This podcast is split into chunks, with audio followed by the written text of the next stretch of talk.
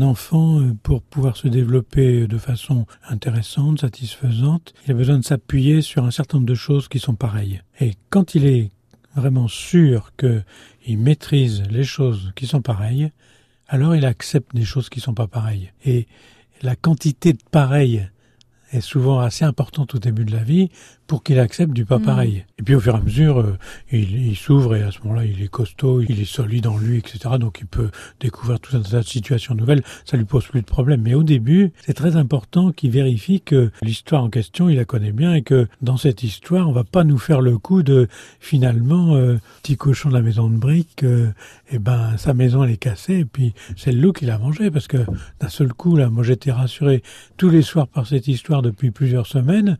Puis d'un seul coup, euh, on me dit que non, finalement, je peux pas compter sur ce truc-là. Ben moi, je vais pas dormir cette nuit. Hein, je vais avoir la trouille que les loups viennent envahir ma chambre. hein.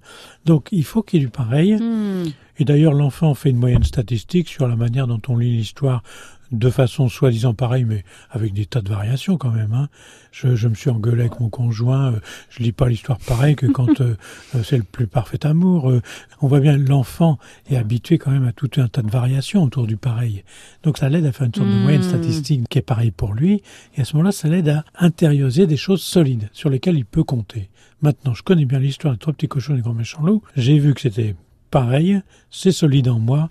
Bon, si on faisait une autre histoire maintenant. hein. Alors, quand on raconte une histoire à un enfant, c'est pas pour lui filer du vocabulaire en plus, c'est pas pour le rendre plus intelligent pour faire polytechnique. On lui raconte une histoire. Et c'est cet échange émotionnel qui compte pour l'enfant, qu'il soit dans un état d'esprit plus ou moins euh, satisfaisant, que je sois plus ou moins content de lui faire ça alors que j'ai d'autres choses à faire par ailleurs, etc. Bon, je crois que c'est très important d'en rester à des choses simples de Mhm. l'interaction entre un parent et son enfant.